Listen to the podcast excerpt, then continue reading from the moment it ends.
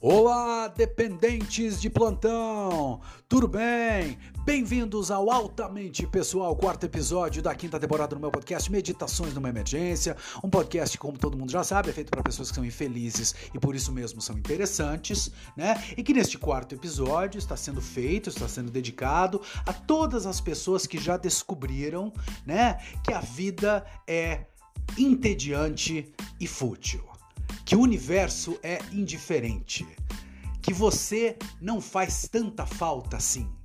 Que se você amanhã desaparecer, as estruturas da sociedade, as estruturas que regem o modo como o mundo opera, continuam intactas. Não é mesmo? Verdade difícil de digerir, né? Ainda mais para uma geração totalmente narcisista, que acredita que cada ato singular vai mudar como as coisas acontecem, né? Então é assim, meu amigão, esse episódio é para você que não acredita em nada disso, para você que acha que a vida é isso mesmo, tá entendendo? Que a maioria do povo vai tudo morrer sem descobrir as grandes respostas que permeiam aí o imaginário coletivo né? Para você que já sacou de alguma maneira, um tanto quanto tristonha, você já sacou que a gente passa a nossa existência inteira tentando preencher o nosso vazio com um monte de porcaria, com baldes e baldes de churume, não é mesmo?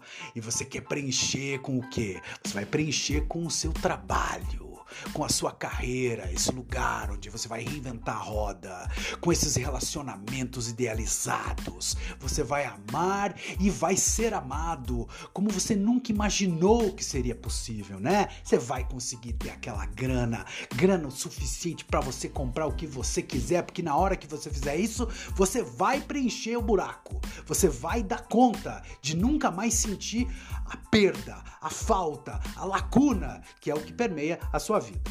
Não é mesmo? Mas você precisa dessas coisinhas. Porque se você não tiver essas coisinhas, as quais você é viciado nelas, vamos deixar isso claro, você também é um viciado, não é?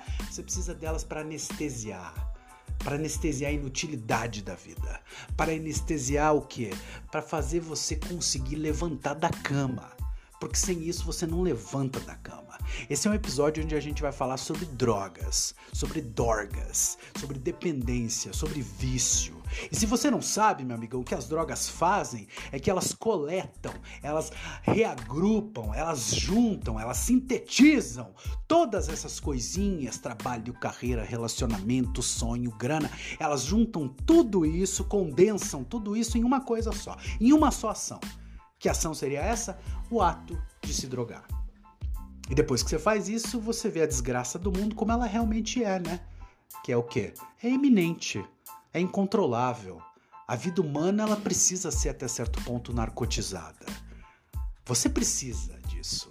Eu sei que você acha que você não é viciado em nada. Você acha que você é muito livre e independente. Vamos fazer o seguinte: vamos tirar a luz da sua casa por um ano para ver como é que você se vira, amigão. Hein? Sem acesso à internet, hein? Como é que vai ser? Ela lá, vai ser um pega pra capar, é isso que vai ser, meu amigo. Porque você precisa ser viciado em alguma coisa para poder existir, né? Como é que você vai dar conta dessa repetição infinita de horas, dias, semanas, meses, anos, décadas? De quê? De nada. Você é atrás de uma coisa que você nunca consegue, mas você é narcotizado, narcotizado pela ideia de que um dia vai conseguir, Levanta e vai. De peito aberto, hein? É louco isso. O drogado sabe como é que funciona a existência humana. Eu sei que isso parece um tanto quanto controverso, mas o drogado sabe. Ele sabe que a existência humana está mais próxima daquela alegoria do cavalo e da cenoura do que você pode imaginar. Sabe aquela alegoria do cavalo e da cenoura? Você, no caso, é o cavalo, né? E todos os seus sonhos é aquela cenoura que tá ali parada na sua frente, ali tá pendurada, né, numa vara de pescar na sua frente. E você passa a sua vida correndo atrás da cenoura. E vai você cavalo atrás da cenoura. E de repente balança a cenoura porque você foi mais rápido e vai conseguir abocanhar, mas não consegue. Mas tá chegando perto. E é assim, a sua vida é isso, né? Esse infinito de dias, horas, semanas, né? Onde você tenta. Né? A esperança, né, meu amigo? É isso que a gente chama de esperança. De esperança do quê? De um dia abocanhar a porra da cenoura. Né? Ah, o que, que é a cenoura? A cenoura aí, cada um tem a sua cenoura, né? É o seu empregão.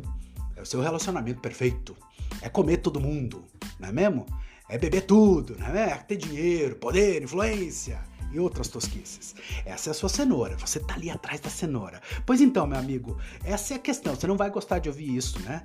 É, como tô dizendo aqui, eu acho que você não vai gostar de nada do que eu vou dizer aqui, mas vamos tentar pelo menos refletir um pouco a respeito disso, né? Você e o drogado têm muito mais em comum do que você imagina, meu amigo.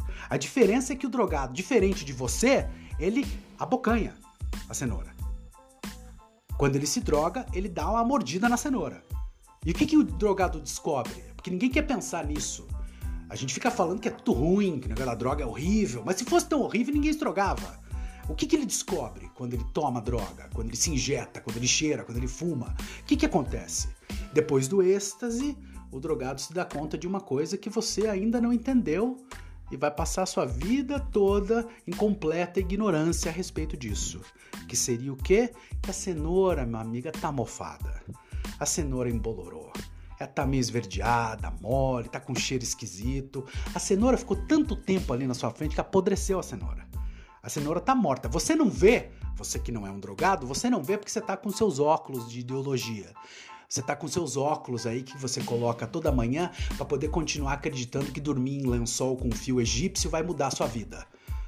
Mas não vai mudar. O drogado sabe disso. O drogado, quando abocanha a cenoura, percebe que ela estava embolorada depois que passa o êxtase e aí ele vai entrar num movimento talvez um tanto quanto similar ao seu, que é justamente aí que vocês se encontram, né? Você cavalo, né? E ele o drogado. Preciso achar outra cenoura agora. Vou ter que começar tudo de novo. Você sabe bem por quê. Você sabe, quando você levanta da cama, né, para mais um dia de labuta, para mais um dia de briga com a esposa, com o noivo, não é mesmo? Para mais uma decepção com os amigos, para mais um problema com a família, para mais um pepino para descascar, né? O eu que opera no drogado e que opera em você, ele, ele, ele, ele fica dizendo para vocês né, que a morte não pode ser pior do que não fazer nada para interromper esse declínio persistente da vida. Interromper o declínio persistente da vida é o trabalho de quem está vivo. Seja você um ajustado, musa fitness, crossfiteiro, ou um drogado meio morto ali na esquina com cachimbo de crack. Esse é o trabalho de todo mundo. Você quer permanecer vivo, você tem que interromper. Eu sugiro que você faça um cartão de visitas, assim, escreva lá, Zé Ruela, embaixo assim, né? Supervisor da planta de interrupção de declínio persistente da vida excelente, distribui para todo mundo. Vai fazer um puta sucesso. Porque tá todo mundo tentando saltear a miséria da vida com um pouco de prazer. O nosso problema, o nosso problema, né, estrutural é esse. O ser humano é péssimo em administrar dosagem de prazer. A gente não consegue parar quando tem que parar. A gente é ganancioso pra caralho. A gente não sabe fazer isso. Você sabe o que eu tô falando. Seja com droga, seja com aquela bebedeira, seja com aquele prato de comida, seja com aquela trepada, né? Seja com aquela promoção. Você não sabe aonde parar. Você tem que ter mais e mais. E aí um pouquinho vira muito, muito vira tudo, e muito rápido o vazio que você tentava preencher vira um buraco negro que suga você da sua vida e daqui a pouco você não tem mais nada. Mas você já sabia disso? Não estou dizendo é uma grande novidade. A gente sabe que para viver nessa sociedade tosca, né, do homem pós-moderno, a gente tem que viver em cima dessa ideia do autocontrole, que é igualmente superestimado e subestimado nessa nossa sociedade ridícula. Né? Ela é superestimada porque vamos pensar na ideia do autocontrole. Tem que falar para todo mundo que tem que ter autocontrole, que é justamente para manter o cavalo atrás da cenoura, para vender livro de autoajuda da monja, para manter o crente na igreja babando Vai, continua, tem o autocontrole, não desista, vai atrás. Uma hora você abocanha essa cenoura, seu tosco. Uma hora você consegue. Tá sentindo o cheiro? É o cheiro da cenoura. É o cheiro do sucesso, não é mesmo? Então a gente superestima o autocontrole e ao mesmo tempo, ao mesmo tempo tem que subestimar também. Porque o sujeito tem que perder o controle. Porque se ele não perder o controle, como é que vai perpetuar né, toda essa questão de manter a sociedade de consumo que alimenta a ideia do capitalismo? Você tem que perder o controle. Você tem que comprar o sapato que você não tem como pagar. Você tem que se meter num financiamento que você não sabe se vai dar conta. Perde o autocontrole ali. Mas no outro lado lá, na cenoura, olha aí, essa casa pode ser a cenoura, aquele carrão pode ser a cenoura, e aí mantém o controle. Independente de tudo isso que eu tô tentando falar aqui, porque eu não tô aqui também para fazer apologia ao uso das drogas, tá? Vou deixar isso claro, mas também não tô aqui para demonizar. Porque acho que esse é um debate que merece uma, uma reflexão tanto quanto é, curiosa. A gente tem que se debruçar em cima dessas coisas com um pouco mais de, de vontade, né? Não, não ficar nessa coisa meio só preto e branco. Peraí, tem tons de cinza, não é mesmo? Vamos entender isso com algum, com algum tipo de, de, de perspicácia, tentando ter insights enquanto a gente pensa a respeito dessas questões. Mas eu sei que independente para passar uma hora falando aqui pro Zé Ruela que não vai adiantar. Tem um tipo de gente que não vai entender nunca o que é ser um drogado. Nunca vai conseguir entender, né?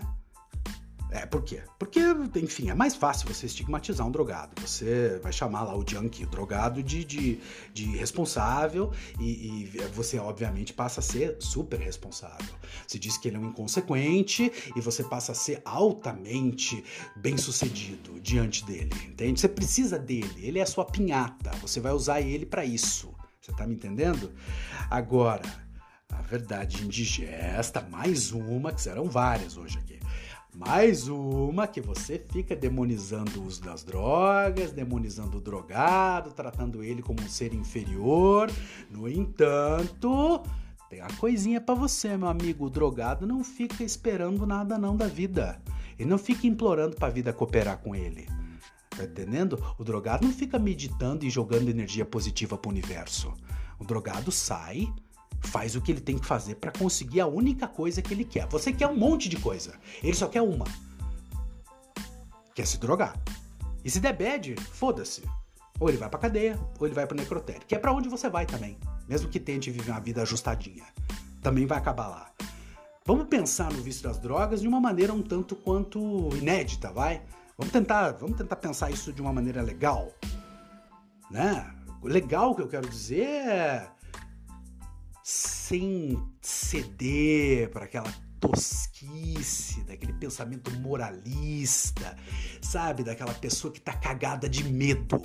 O sujeito medroso geralmente escorre para o moralismo porque ele não consegue viver com a ideia de que alguém vai ter aquele tanto de prazer sendo que ele precisa passar a vida inteira atrás da cenoura e não consegue abocanhar a porra da cenoura. Meu amigo, o vício em drogas é uma forma de enfrentamento da melancolia tão comum como qualquer outro. Você tem o seu tipo aí de enfrentamento da melancolia, seja lá o que você faz. Entende? O drogado tem o dele. A diferença é que as horas de trabalho do drogado são tanto quanto sombrias, não é mesmo? E que a degradação física e psíquica aparece mais rápido. Porque, porque para ele também ele goza 10 mil vezes mais que você. Se é que você goza, não é mesmo? Então vamos pensar um pouco sobre isso. Agora, já que esse é um podcast sobre psicanálise, preciso dizer uma coisa aqui. Preciso fazer uma, né, uma, uma, um adendo aqui. Né? Eu sei que tem um monte de psicanalistas, estudiosos, acadêmicos, escrevendo esses tratados sobre o uso das drogas, lá. O problema dessa moçada é que a maioria nunca chegou perto de um cachimbo e nunca injetou nada na veia. Tá entendendo? O problema dessa moçada é que eles nunca conviveram com pessoas que usaram drogas, fora, fora de ambientes, sabe, todos cuidadinhos e acertados. Lá no meio da rua mesmo, lá no meio da merda mesmo, no meio do churume. Não, fica todo mundo escrevendo em MacBook sobre como que é ser viciado em droga. Vai pra puta que pariu. Mesmo porque, você sabe como é que é, né? Psicanalista não gosta muito de falar um negócio de droga por dois motivos. Primeiro, que tem aquela coisa que o Freud era viciado em cocaína e todo mundo fica meio que com vergonha, não sei porquê. Não, porque vai gerar uma polêmica. E daí que ele era viciado em cocaína? E daí? Aí ele podia escrever sobre o vício em drogas de uma maneira muito mais original do que esse Zé Ruela, que ficam a vida inteira, tá entendendo? Escrevendo tese que ninguém vai ler. Né? E o outro ponto é, assim, ninguém fala muito sobre droga na ideia da psicanálise, embora existam muitas clínicas públicas, deixa eu deixar isso muito claro, no Brasil, em grandes centros, né? No, no interior a gente não tem muito disso, mas no, no, nos grandes centros a gente tem. A gente tem essa questão de pessoas que vão trabalhar com os, os dependentes químicos, que vão tentar fazer um trabalho voluntário, e eu acho isso sensacional e acho que esse é o dever de todo psicanalista, também tentar ajudar algumas pessoas né, que estão aí é, precisando de algum auxílio, certo? Mas, mas não vai encher de gente na clínica viciado em droga, a não ser que seja todo mundo rico, porque o viciado em crack, meu amigo, ele não vai pegar o dinheiro dele para pagar análise, ele vai querer fumar mais pedra. Tá entendendo? Mesmo porque eu fico imaginando como é que seria um viciado em crack entrando numa clínica, num, consultório de uma psicanalista, daquelas psicanalistas eh, com laque no cabelo e daquelas psicanalistas com aquelas caras de, de, sabe, de, de, de, mulher de médico, sabe, aquela coisa assim. Não sabia o que fazer, vou virar psicanalista. Aí vira, monta uma puta clínica, aquela coisa, e aí tá lá, imagina entra um drogado, um viciado em crack, ela está com fogo no divã depois que ele vai embora e não sabe nem o que dizer pro sujeito também. Então eu quero fazer agora o uso das palavras de um sujeito muito interessante chamado James Fogle. Ele escreveu um livro chamado Drugstore Cowboy, que virou um puta filme nas mãos do Gus Van Sant ali no final dos anos 80, uh, ah, do mesmo nome, Drugstore Cowboy. E, e, o personagem que é o alter ego do James no filme chama Bob. E ele dele tá tendo uma conversa ali no final do filme, ele tá tendo uma conversa com um assistente social e tentando explicar para aquela mulher, que é uma dessas pessoas que não consegue entender exatamente o que, que leva o sujeito a se drogar e como é que faz para parar e como é que é que essa coisa vai.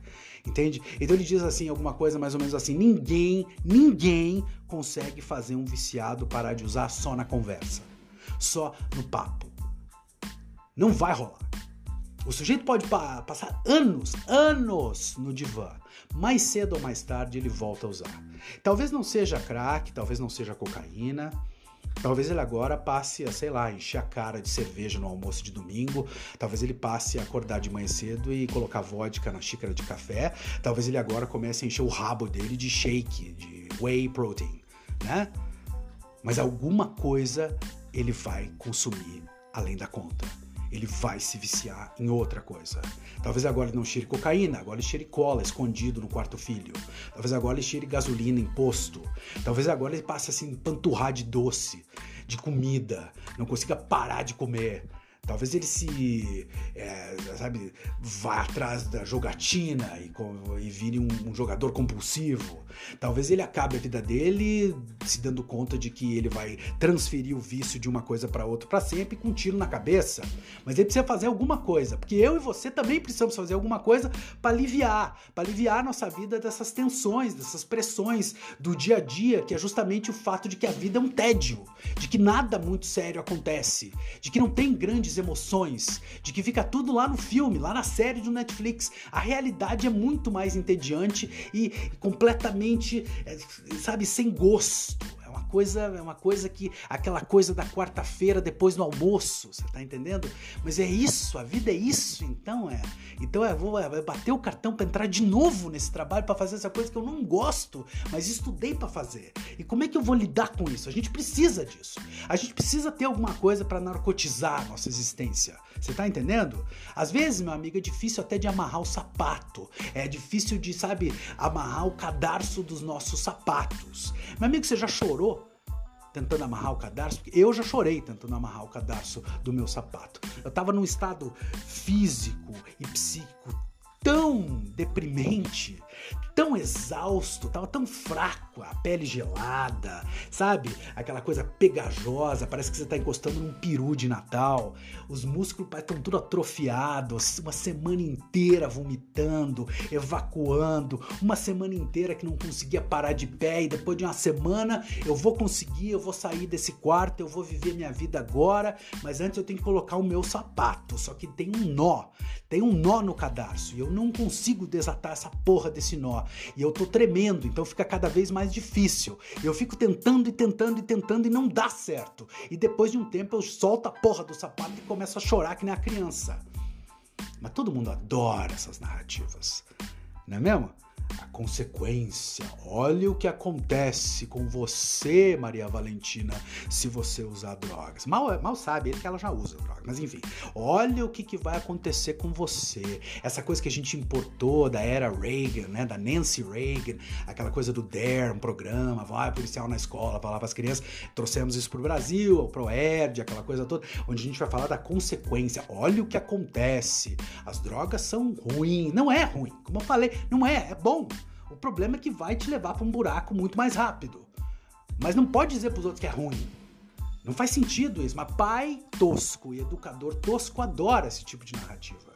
Meu amigo, seria muito mais interessante a gente passasse a falar sobre as drogas no sentido de tentar explicar quais são as causas, as origens, por que, que o indivíduo decide se drogar. Ficar falando só de consequência assusta a molecada que depois descobre que não tinha nada de tão ruim assim, e aí boa sorte para você, pai da Maria Valentina, né? Mas para falar disso, para a gente conseguir fazer um, né, enfim, construir aqui uma ideia acerca da psicanálise, né, da, da, da dependência, a gente precisa falar. É, é, primeiro, a primeira coisa que a gente tem que fazer é tentar desmentir algumas coisas. Vamos tentar, sabe, livrar essa narrativa de alguns mal entendidos que permeiam esse assunto há muito tempo, né? E a primeira delas é justamente a gente precisa falar sobre os aspectos não psicológicos do vício, os aspectos fisiológicos do vício em droga. Vamos tirar isso do caminho primeiro, tá? Entenda, meu amigo, vamos entender. Se você entender isso aqui, você já está lucrando já. 20 20 minutos de episódio, já aprendeu alguma coisa, já lucrou alguma coisa. Dependência física é muito diferente de dependência psíquica. Tá entendendo? Uma coisa não tem nada a ver com a outra. Não é que você sara, você cura as duas ao mesmo tempo. Não tem como fazer isso. Se você, vamos pensar, se você que é uma pessoa do bem, uma pessoa que medita, uma pessoa que faz yoga, uma pessoa que toma shake, uma pessoa que é do crossfiteiro, se você passar 15 dias tomando meio litro de vodka todos os dias religiosamente, o seu organismo vai desenvolver uma tolerância à vodka. É isso que acontece. A tolerância sinaliza que você agora precisa da substância seu organismo se acostumou com essa substância. Agora vamos imaginar, vamos trocar. Em vez de vodka, você vai passar 15 dias fumando crack, 15 dias cheirando cocaína e 15 dias se injetando com heroína. O seu organismo vai se acostumar com a substância, vai desenvolver uma tolerância que vai sinalizar que você agora está dependente. Oh meu Deus, e agora? E agora? O que, que a gente faz? Esse não é o problema. Esse nunca foi o problema. A gente já inventou a cura para dependência física faz tempo, que é você mandar o cara se desintoxicar põe ele lá na abstinência. Tem algo muito curioso em pensar nessas questões. Põe ele num detox.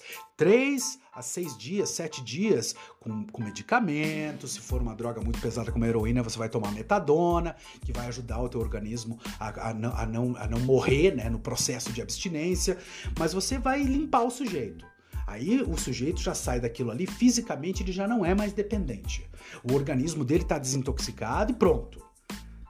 Acabou? Não acabou, porque essa é só a dependência física. Esse é só o começo do churume. A dependência física não importa tanto assim. O problema, o problema real é a dependência psíquica. O alcoólatra vai para uma clínica e passa pelo detox. Não sei se você já presenciou isso, não sei se você já teve a oportunidade de ver uma pessoa passando pela crise de abstinência do álcool. Ela é pior do que todas as drogas juntas. Curiosamente, a gente compra em qualquer lugar álcool, né? Aí tem a questão do lobby, mas enfim, isso é um outro episódio, né? Mas tá entendendo, né? Então, olha só. O sujeito passa lá sete dias, desintoxicou, um grupo de médicos acompanhando. Pronto, pronto, tá limpo. Mas por que, que ele sai da clínica e volta a beber? Não é porque o organismo dele precisa. Não, não, não, não, não. Ele volta, meu o povo ainda não entendeu isso. Quando a gente fala sobre droga, a gente não consegue nem diferenciar essas duas coisas, dependência física e psíquica, porra. Mas desde o final dos anos 60 a gente já tem estudos sobre isso. Tem que ler, a gente tem que ler sobre essas questões. Você que é pai, mãe, você tem que ler, porque você vai ter filho adolescente que fatalmente vai se envolver em algum momento com algum tipo de droga. Você acha que não. Mas hoje em dia, meu amigão, boa sorte para você escapar dessa. Mas o que, que acontece? No final dos anos 60, foi feito, foi feito um estudo muito interessante com os veteranos da Guerra do Vietnã. Vamos trazer essa história aqui para vocês agora, tá?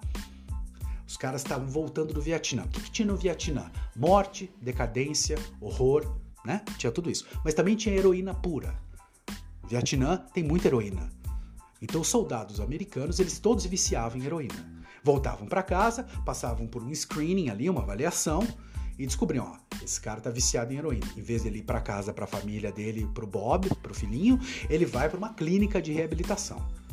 E aí ele encheu, né? Porque um monte de clínica do governo entupiu de. Porque, assim, era mais da metade dos soldados veteranos que eram viciados, estavam viciados em heroína, porque a heroína era muito fácil de conseguir, era pura, e você sabe que é muito fácil de se viciar em heroína, porque Porque é muito bom, por isso, né?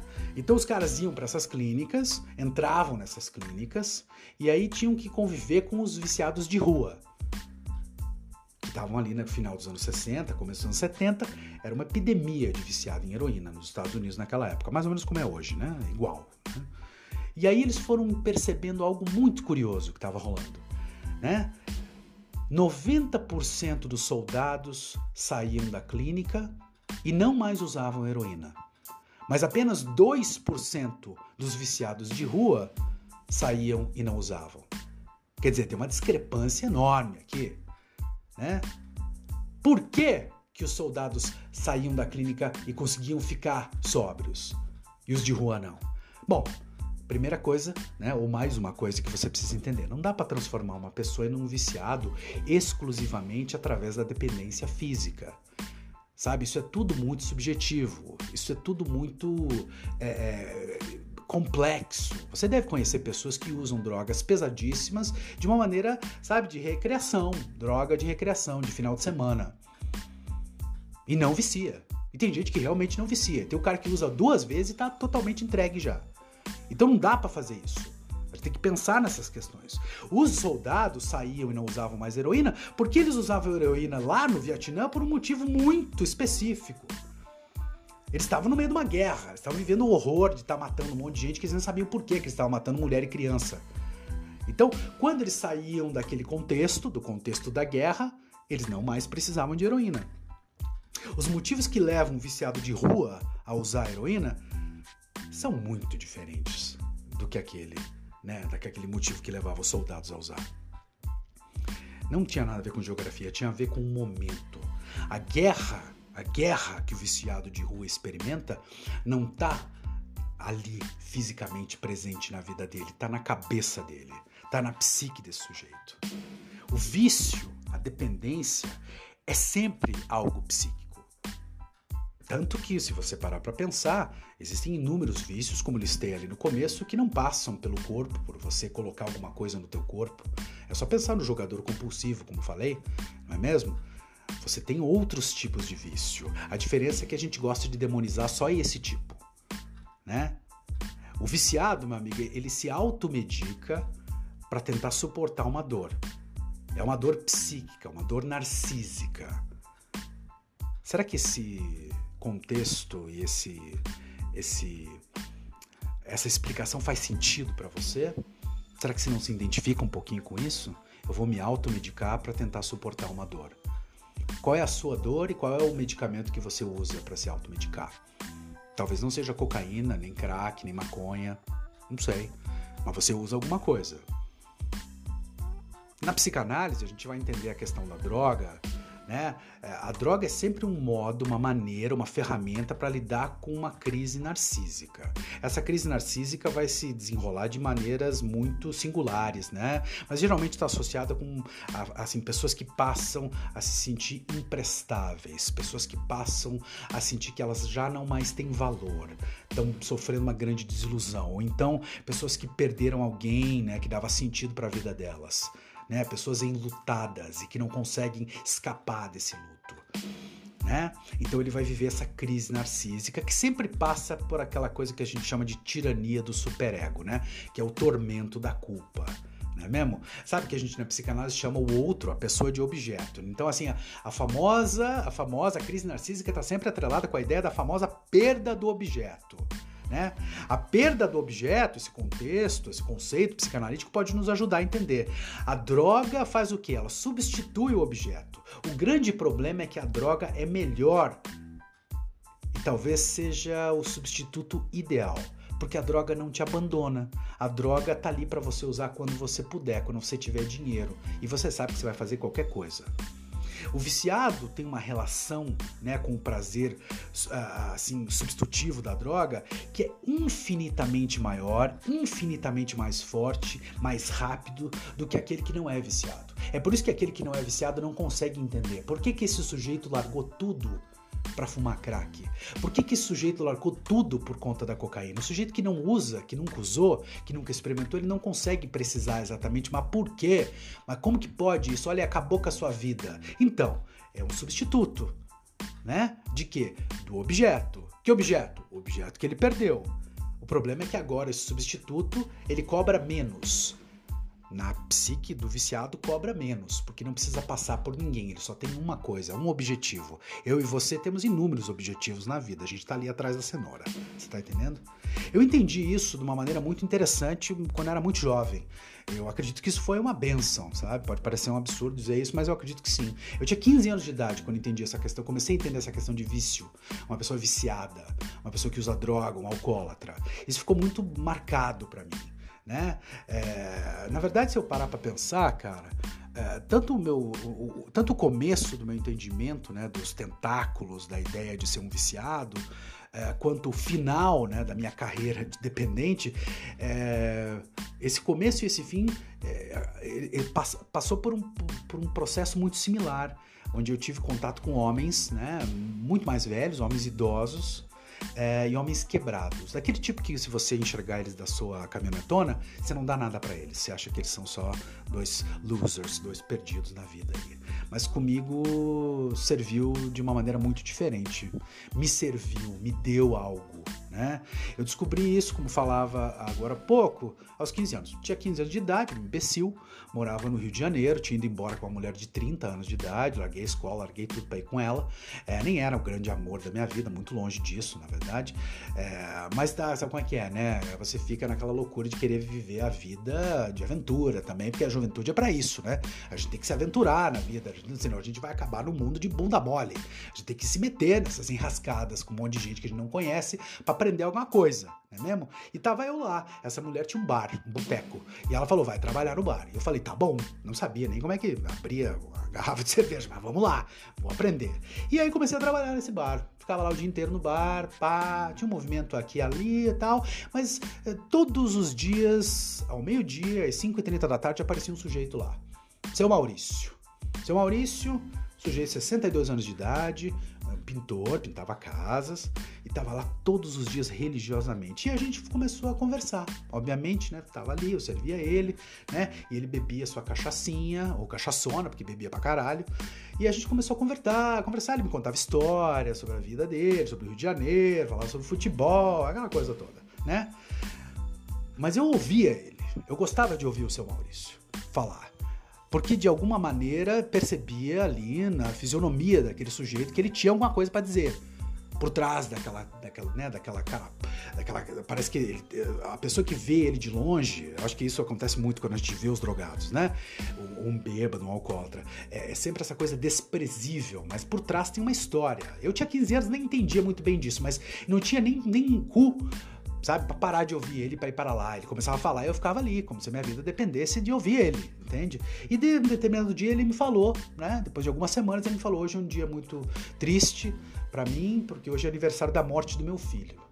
E eu falei, mas seu Maurício, que pena, sinto muito, o que, que aconteceu? E ele me contou, enfim, o filho morreu num acidente de carro, Ponte Rio-Niterói, é, eles tinham um relacionamento complexo, complicado, eles tinham brigado um dia antes, não estavam se falando, o filho morreu, ele nunca pediu desculpa, enfim, um churume infinito, né, meu amigo? E ele ali consumido pela culpa. Eu não sabia o que dizer, meu. Então eu não disse nada. Eu só fiz uma coisa que achei que era o que eu podia fazer, que eu não cobrava mais os, os drinks dele. Ele ia lá tomar cachaça de graça, basicamente, porque eu fazia de conta que ele não precisava pagar. Ele falava, quanto é? Deixa eu acertar. Eu falava, seu Maurício, por conta da casa. E obviamente que isso acabou com o meu relacionamento com a mulher de 30 anos, porque eu tava levando o bar dela à falência. Mas, meu amigo, era o mínimo que eu podia fazer. Eu não tinha coragem de cobrar. Né? Eu não sabia o que era crise narcísica, né? ou tirania de superego, meu amigo. Eu não sabia nada disso, mas eu entendi uma coisa, que não bebia cachaça. Ele bebia um elixir para abafar, para tamponar um pouco da culpa essa culpa monstruosa que ele sentia. E eu, um menino débil mental de 15 anos de idade, não ia me opor né, a, a querer a deixar-o fazer isso. Porra, eu tenho que deixar ele fazer. Vou chegar de moralismo agora pro senhor. Mas tinha uma coisa naquilo, cara, porque ele vinha todos os dias, duas vezes por dia, então ele chegava lá e às vezes eu ficava só observando ele, porque ninguém merece ficar conversando o tempo inteiro também. Mas sabe, ele aparecia lá e eu ficava olhando uma religiosidade naquele vício, mexeu comigo aquilo. Era uma repetição quase mecânica, né? Insaciável. Cara, a sede daquele homem não acabava. Ele tomava cachaça, tomava todo dia a mesma cachaça e bebia e num gole só, você tá entendendo? E assim, ele ia passar o resto da vida dele fazendo aquilo e eu percebi que aquilo era a coisa que ele precisava fazer, né? Eu não sabia naquela época, mas a minha vida e a vida do seu Maurício, a gente tinha muita coisa em comum. A gente tinha uma coisa em comum, que é esse grande drama da vida, talvez da sua também, que é a coisa da falta. Né? A falta, meus amigos, e, e o ímpeto de preencher, de substituir essa falta, meu amigo, estava gravado na minha psique desde muito cedo. Eu, olha, como é que eu vou colocar isso? Eu, eu fui construído psiquicamente para ser um eterno dependente, para morrer tentando, tentando preencher o vazio da falta através de um substituto né, que acabaria sendo, né, através da droga, mais real do que aquilo que me faltava mesmo. Para mim, as drogas sempre tiveram um aspecto muito sedutor, porque vindo de uma geração onde livros como Eu, Christiane F., Drogada e Prostituta, tava na biblioteca da escola. A gente cresceu assistindo Drugstore Cowboy na Bandeirantes, tá entendendo? Assistindo River Phoenix no My Own Private Idaho e depois morrer na frente do Viper Room. A cultura da droga, seja no Kurt Cobain ou seja em qualquer outro livro que a gente lia na época, era muito presente. Mas para mim, a droga tinha algo muito especial porque tinha um aspecto sedutor no meu imaginário que me permitia sonhar. Eu fui elaborar isso muito tempo depois, mas a droga me permitia sonhar que talvez aquilo que me faltou e que eu pouco provei, talvez ele tivesse o gosto da droga. Você está entendendo? Talvez tivesse o cheiro da droga. E essa é a busca de todo viciado: é restaurar um estado primitivo de satisfação absoluta. Pouco tempo depois, né, dando um salto enorme agora, mas pouco tempo depois é, de, de, de, ter conseguido me livrar, pelo menos fisicamente, da droga, é, psicamente ainda estava um pouco preso mas fisicamente eu já estava ok. E, e, nessa época morava com o meu pai. Meu pai, numa janta, a gente estava jantando, ele decidiu me contar uma história sobre os primeiros anos da minha vida, uma história muito curiosa sobre isso. E ele vai lá e me conta como se não fosse nada demais, né? E aquela noite fui dormir com uma puta dor de cabeça e com uma raiva ainda maior. Por quê? Porque ele me fala assim: olha, perto de você completar um ano de idade, morávamos no Rio Grande do Sul, numa cidade chamada Torres, né? E aí, assim, eu e sua mãe estávamos brigando o tempo todo. Brigávamos o tempo todo. Eu não queria um filho. Meu pai era um cara muito direto, assim. Eu não queria, eu falei para ela abortar. Ela falou que não. Eu sabia por que ela ia manter a criança, que é justamente para poder garantir uma grana, caso se separasse. Mas o casamento já não rolava. Então eles já não estavam mais aguentando. Aquela criança, que no caso sou eu, existiu ali para tentar salvar aquilo, mas não salvou nada. Piorou, que é geralmente o que os filhos fazem, né? Quando o casal já tá no pico do corvo. O filho só piora tudo, né? É o, é o último prego no caixão mesmo. Então minha mãe teve uma ideia, uma ideia muito mirabolante. Ela tinha uma cunhada, que é uma senhora chamada Marieta, que posso falar o nome dela aqui sem correr risco de processo, porque ela já tá morta. Marieta não teve filhos. Era casada com meu tio, irmão da minha mãe certo? E a Marieta, por algum motivo, me adorava. Eles me chamavam de Miguelzinho. Então, ela adorava o Miguelzinho. Ela ia lá todo dia para me ver, me pegava no colo, e me levava pro barquinho, aquela coisa, me levava a passear, sabe essa coisa toda. Então, a minha mãe, em um determinado momento, olha pra Marieta e fala: Eu não tô aguentando mais, esse menino chora de noite, ele não dorme, ele quer acordar, eu tô aqui em pé de guerra com o, o meu marido. Marieta, você não pode cuidar dele por algumas semanas, só para que eu possa tentar resolver isso aqui, possa dormir um pouco, possa tentar, né, tomar o controle da minha vida. Então, ela me entrega pra Marieta. E a Marieta me leva. Minha mãe pouco me amamentou, ela não teve muito leite. Então, ela entrega para Marieta, eu vou, já estava acostumado até certo ponto com a Marieta, então eu vou com ela. Fiquei lá com ela um pouco mais de um mês. Meus pais que apareciam lá no final de semana para me ver assim. E aí depois de um mês e pouco eles foram me buscar. E quando eles foram me buscar, a Marieta confessou uma coisa para eles. Olha só, adorei ficar com ele aqui, mas eu queria dizer para vocês que eu fiz uma coisa com ele. É, quando ele não queria dormir, porque ele dava tá, trabalho para dormir esse menino, né? E dou até hoje. É, então o que, que eu fazia? Eu dava o meu peito para ele.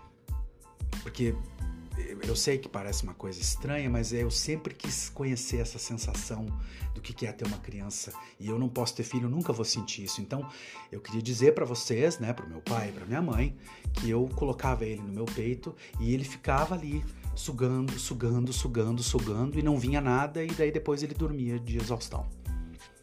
Então, meu amigo, ela diz isso para os meus pais, dois completos ignorantes, que acham aquilo um tanto quanto esquisito, mas fazer o quê? É beber, né? Não vai lembrar de nada.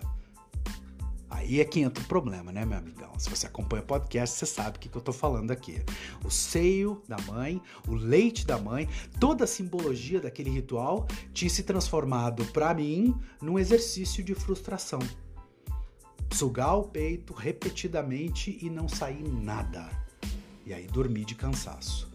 Essa para mim foi a pedra fundamental da minha falta, você tá entendendo? Eu me lembro tem uma coisa. Porque essa questão da falta é uma coisa estranha, né? Porque eu depois, em análise, fui descobrir que, sabe, esse, esse, esse evento com a Marieta, de estar no seio dela sugando, sugando, sugando e não vir nada, foi um ensaio para o resto da minha vida, meu amigo. Porque eu passei o resto da minha vida tecnicamente fazendo a mesma coisa. Buscar, sem sucesso, uma coisa que a pessoa não pode me dar. Tá entendendo? Esse foi o meu amor primeiro, que eu fui repetindo ad nauseam, tá entendendo? Em relacionamentos, em amizades, geralmente com pessoas que não podiam me dar o que eu queria. Mas eu ficava ali até ficar exaurido, até não aguentar mais, até quase quebrar no meio. Aí eu saía daquele relacionamento, saía daquela amizade. Eu me lembro de falar isso pra minha analista e ela ter dito assim: Ei lá lá, mais um bebê de coração partido. Então o que, que acontece com um bebê de coração partido? Acontece que quando ele chega na adolescência, ele vai justamente replicar tudo isso, né? Então, na adolescência, eu vou me entregar, né, a essa ilusão, né? Ilusão de que eu vou conseguir ter algum tipo de prazer primevo, um prazer primordial e que não esse prazer não vai ter que passar por ninguém, não vai ter que ter nenhum tipo de passagem pelos significantes ele pode ser perene, ele pode ser constante.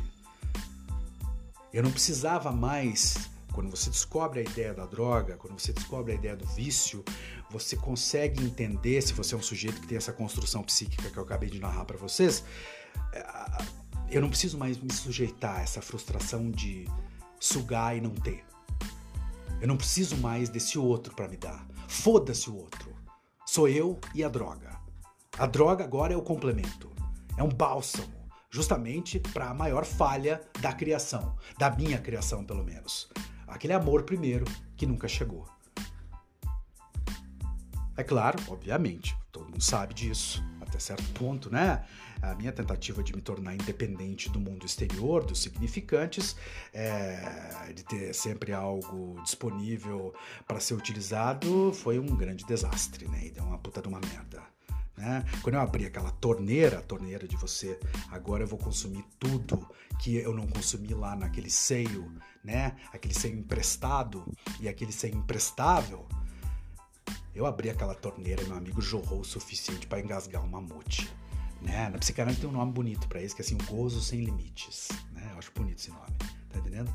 E aí eu vou sugar tudo que aparecer na minha frente mesmo, né? E não importa se era droga ou se era um relacionamento abusivo, tóxico, masoquista, destrutivo, não importa se era um entorpecente ou não. Qualquer coisa ou qualquer pessoa que parecesse que podia me dar aquilo, aquilo que eu não tive e que eu ficava tentando imaginar como é que era o gosto. E é, sabe, quando você entra nessa vida, nesse mundo, você pode perguntar para qualquer pessoa que passou por esses problemas, que teve um problema com vício em drogas. Eu acho que tem uma coisa um tanto quanto tosca às vezes nesses relatos, porque sempre tem uma competição para saber quem era mais drogado, entende? Assim, eu me droguei mais, não, você não se drogou tanto, eu me droguei mais que você, para que é justamente o sujeito competindo para saber quem tá mais fudido, que é uma coisa bem neurótica mesmo, né? Mas quando você entra nesse contexto, quando você começa a viver essas coisas, você escuta relatos, você vê coisas que ficam basicamente tatuadas na tua cabeça. Tá entendendo? Ah, eu acho curioso que as pessoas associam o uso de drogas com vadiagem. Mas vou te dizer uma coisa: ser viciado em droga é trabalho período integral, viu? Por quê? Porque a manutenção do vício, meu amigo, a economia da dependência não poupa ninguém, não. Você faz qualquer coisa, qualquer coisa. O ato de conseguir ter a droga é a única coisa que importa. É só isso. Esse é o seu único objetivo, é a sua única meta. Você tá me entendendo? Né? A primeira coisa que vai morrer é o seu respeito próprio, seu orgulho, seu brilho, né? Sabe aquela coisa que você fala que você nunca faria? Ah, eu não faria isso nem por um milhão de dólares. Faz, você faz. Quando você é dependente, você faz. Tá entendendo? Não é bom, né? Mas não gozar com a droga é muito pior. É isso que o viciado faz, ele radicaliza o prazer. Né? Vira tudo um grande topa tudo por dinheiro do Silvio Santos, né? E o que, que você vê? Você vai conversar com qualquer viciado em drogas, vai descobrir a mesma coisa. Você vai ver o quê? Você vai ver dois sujeitos lá, né, que estão lá traçando uma coroa socialite que leva dois viciados para casa para comer ela, ela toda cheia de botox, depois ainda faz um sanduíche de atum para os dois meninos que acabaram de traçar ela e dá carona para eles pro centro porque vai buscar a filha no balé. Você vai ver uma menina de 15 anos chupando um velho de 55 anos num carrão importado e apanhando desse velho porque ele não consegue ter uma ereção, mas ela faz isso para ter dinheiro para comprar droga. Você vai ver um velho, um velho, podre, você tá entendendo? Que leva uma menina de 14 anos para um quartinho fétido num motel sujo e pede para ele, para ela defecar no peito dele. Ela faz isso porque ela quer ter dinheiro para comprar droga. Ela faz qualquer coisa, como eu disse. Ela faz isso e quando ela faz, ele começa a chorar e chamar ela, a menina, pelo nome da filha. Tá entendendo? Você vê um time inteiro de meninos lá de 14 anos de idade, 13 anos de idade que já estão fumando crack e eles vão se meter na casa de um homossexual de 44 anos que gosta de filmar eles pelado, que gosta também de fazer aquele blowjob básico e, né, tirar um monte de foto, aquela coisa toda. Você vai ver um monte de mãe desesperada, peitando o traficante atrás dos filhos, fazendo escândalo, sendo roubada pelos filhos na calada da noite. Você vê algum playboy de merda que teve tudo na vida, junto com um morador de rua que não teve nada na vida, dividindo a mesma porra do mesmo cachimbo. Você vê né, que a falta gerou um substituto, mas a manutenção desse substituto acaba sendo tão corrosiva quanto a falta primeira. É isso que a droga vai fazer com o sujeito. Né? Então, no primeiro momento, o encontro com a droga é essa explosão né, de prazer. O horror surge com o demônio da compulsão repetitiva. Aí aquela busca frenética por mais droga é sempre motivada pela tentativa do sujeito de afastar esse pavor de que não vai ter, né? O horror, meu amigo, o horror do viciado é o horror da dor que vai causar a falta da droga, de um objeto que não vai aceitar nenhuma metáfora, que é real demais para ser substituído. Você toma e sente, você toma e goza. Né? É por isso que o vício em droga está sempre ligado com a ideia da pulsão de morte da psicanálise. É uma energia que desliga, né, desligada, livre, regida apenas pelos processos psíquicos primários do indivíduo. É, ou seja, se manifesta de forma compulsiva e repetitiva. É uma compulsão que o ego do sujeito não consegue controlar. Né? Ou seja, o objetivo final de todo viciado, embora ele não saiba, é destruir é desvalorizar, é degradar o objeto representado nele. Para ele, esse é o único jeito que ele vai conseguir triunfar sobre a dor sofrida pelaquela perda, que é a perda que todos nós temos, que todos nós sentimos. O, o, drogado, meu amigo, ele se insere como um símbolo, um símbolo, como é que eu vou dizer isso? Um símbolo máximo do tamanho da perda dele. Pensa nisso da próxima vez que você vê um sujeito viciado em droga, um, um craquento na sua frente.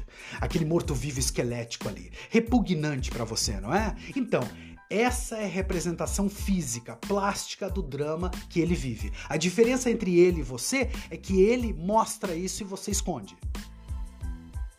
Tem um psicanalista francês muito interessante chamado Claude Olivenstein, e, e, é um dos maiores nomes da psicanálise na hora de estudar a dependência né, das drogas, essa coisa toda. E ele tem uma teoria interessantíssima que ele fala, né, ele, vai, ele, ele, ele pega o conceito é, do Lacan, ele empresta do Lacan o conceito do estádio do espelho, ele cria um conceito chamado estádio do espelho quebrado. E esse estádio do espelho quebrado pode ajudar a gente a entender as estruturas psíquicas do vício. Acho interessante pensar sobre isso. Para o Olivenstein, na estruturação psíquica do futuro drogado, é como se o espelho tivesse partido, fragmentado, faltando pedaços. Você lembra o que é né, o estágio do espelho? Você lembra o que é isso? Né? Quando a criança se vê no espelho, não se reconhece e acha que tem um outro ali. A princípio, a mãe precisa interferir para dizer para ela é você, e aí tem outro estágio, outra parte, são três, três fases, né? Mas nessa primeira, ela chega ali e vê aquela imagem e não se reconhece. É como se ela o, futuro drogado ele se olha num espelho quebrado. É isso que o Liebenstein está dizendo, né? O, o, espelho devolve uma imagem fraturada, uma imagem incompleta, né? As brechas, né? Aqueles espaços, né? Do, do, do quebrado do espelho remetem ao que foi deixado para trás, que foi perdido desde muito, muito muito cedo, né? Então, essa, essa criança que está inserida nesse eh, espelho rachado vai sofrer as consequências disso, nessa estrutura psíquica que sempre vai faltar um pedaço. E esses pedaços, eles só vão ser colados com a droga. É isso que o Olivenstein está dizendo. Você está entendendo? Eles precisam ser preenchidos com a droga. Né? E a gente pensa, mas como é que quebra esse espelho? Como é que essa criança se vê nesse espelho e vê o outro, uma representação dela, mas que está fraturada, que está rachada? Muita coisa pode acontecer. Né? No momento, vamos pensar nisso, no momento em que a criança se reconhece no espelho, ela precisa da mãe para entender o que se passa, como eu falei ali. Esse reconhecimento por parte da mãe é um papel fundamental no auto-reconhecimento da criança e do corpo dessa própria criança. E muitas vezes essa intervenção da mãe não acontece. O olhar da mãe, que é a base né, da construção do sujeito, às vezes não acontece. Por exemplo, não aconteceu comigo, como na história que eu narrei agora há pouco para vocês ali. Né? É o que ocorre em outros casos, vamos pensar em outros casos aqui. A criança substitui outra criança, por exemplo, uma criança que vem depois de um irmão que morreu. A criança que existe dentro de uma rejeição explícita por um irmão do sexo oposto. Né? O não desejo do nascimento por parte da mãe, isso também acontece muito. Né? É essa lembrança dessa ruptura que marca o indivíduo. É uma incerteza inicial que ele vai ter. Ele, ele deve ser ou não ser? Ser amado ou não ser amado? Todo vício em drogas, meus amigos, é um substituto. É uma máscara para não enxergar esse espelho quebrado. A droga seria então, como falei, a cola, capaz de unir, né? Vai unir esses fragmentos da autoimagem da pessoa. Um outro psicanalista brasileiro, esse muito interessante, chamado Décio uh, Gorfinkel, ele escreveu algo muito legal a respeito disso, que me ajudou, né, quando estava em análise, me ajudou a entender o meu próprio vício. Né? É, ele explicou uh, o que os eventos dessa primeira infância tinham a ver, para mim, com a minha compulsão. Ele disse algo mais ou menos assim. É, na história, vou tentar ler aqui para vocês isso, presta atenção. Na história pessoal do toxicômano, é muito comum um vínculo muito frustrante com a mãe em períodos muito precoces. Essa carência real corrobora uma vivência da mãe interna intolerante às mudanças de humor do filho. O bebê aprende a satisfazer-se com os seios substitutos, mas sem elaborar um luto melancólico pelo seio perdido. O luto, nunca elaborado da perda, conduz a uma repetição fracassada e compulsiva de uma tentativa de restituição né, desse narcisismo primitivo que foi ferido na infância, quebrado nas suas bases. Então a minha compulsão à repetição não foi diferente. Eu fracassei, obviamente, né, meus amigos, como vocês podem perceber, né, com as narrativas aqui desses episódios do pod. Eu abocanhei a cenoura e acabei achando a cenoura amarga e insossa, né? Mas quando eu descobri aquela história, quando meu pai me contou aquela história, talvez tenha sido a coisa mais importante que ele fez por mim na minha vida. É me entregar uma chave que me ajudou a entender. Sim, como diz o Décio, né? Eu vou passar a minha vida tentando me satisfazer com esses seios substitutos. E aí eu posso tentar entender essa minha compulsão, né? Afinal, bom, enfim, né? Vamos pensar nisso. Assim, acontece que no final das contas não era a cenoura que eu queria, né? É, o que eu queria eu não podia e nunca mais ia ter, né? E, e eu sei, dói para a gente perceber isso. Mas não foi através de uma racionalização que isso aconteceu para mim, entende? Foi com susto. Para mim, isso veio, isso chegou, a ideia de parar com o uso de drogas veio com o susto da morte. Foi quando eu comecei a me perguntar se valeria, valeria a pena morrer né? Para tentar provar que o seio substituto podia dar alguma coisa. No final das contas, acabei descobrindo, claro, que não queria morrer por isso, né? Porque alguém sempre precisa ficar para contar a história. Eu gosto de ouvir história e gosto de contar história. Como eu disse para vocês lá atrás, dois homens de idade, dois homens né, muito mais velhos, idosos, pautaram meu envolvimento com as drogas. O início, o seu Maurício, e o fim. Né? No último dia que eu, que eu usei drogas na minha vida, isso foi há 26 anos atrás, é, eu me peguei no quarto de um senhor de mais de 70 anos de idade, chamado seu Alceu. Eu morava numa pensãozinha lenta, né, um horror aquele lugar, e morava naquela pensão e seu Alceu estava no térreo da pensão, morava no primeiro andar.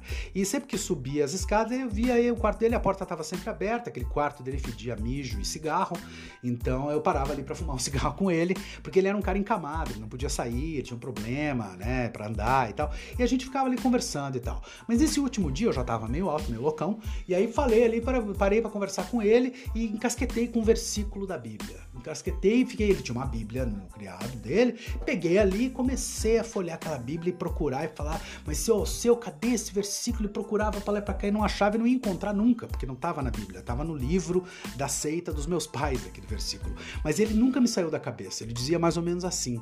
E naquele dia aquilo foi muito simbólico, lembrar daquilo, né?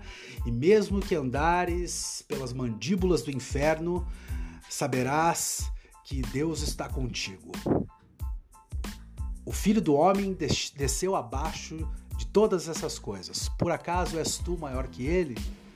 E eu me lembrava daquele versículo e queria ler as mandíbulas do inferno, que era onde eu senti que eu tava, obviamente, né? E aí eu tava, fiquei louco, não achei, fui sair e o seu, senhor me disse uma coisa muito simbólica. Ele me falou assim: vai mesmo, meu filho, vai nessa, porque às vezes, mesmo depois que a gente encontra o que a gente tá procurando, a gente continua. E naquele dia eu tive uma overdose. E descobri, afinal, que eu não queria morrer, né?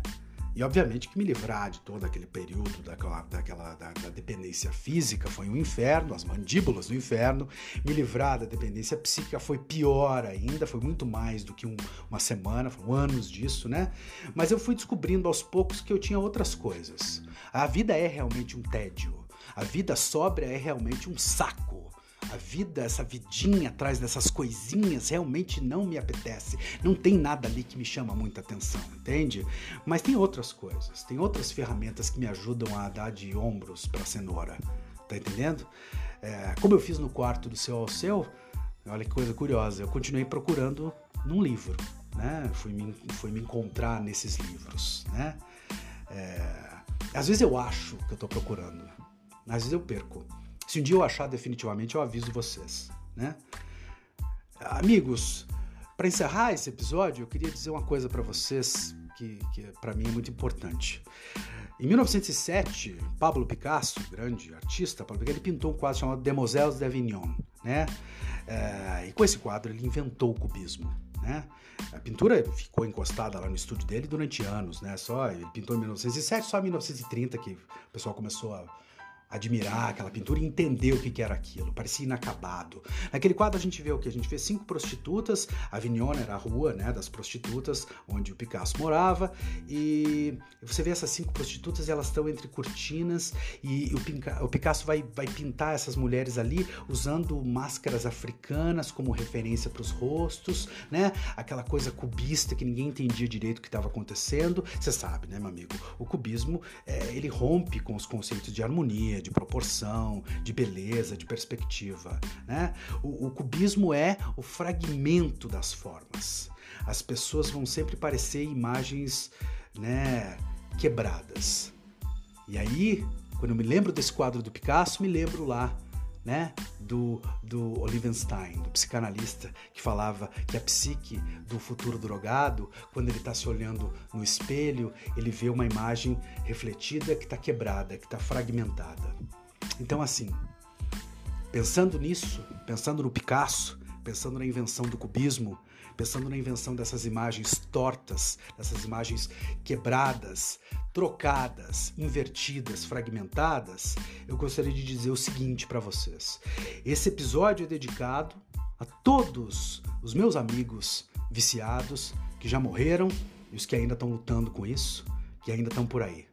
Eu queria dizer para vocês, meus amigos, que para mim vocês são todos uma versão punk de uma pintura do Picasso. Para mim, os meus amigos drogados, aquelas pessoas que eu infelizmente perdi nesse caminho e aquelas pessoas que conseguiram se recuperar, para mim vai ser todo mundo sempre um tipo de punk Picasso, certo? Certo. É isso, meus amigos. Esse foi o quarto episódio da quinta temporada. Próximo episódio será mais um episódio um tanto quanto interessante e eu converso com vocês lá, ok? Grande abraço a todos e até!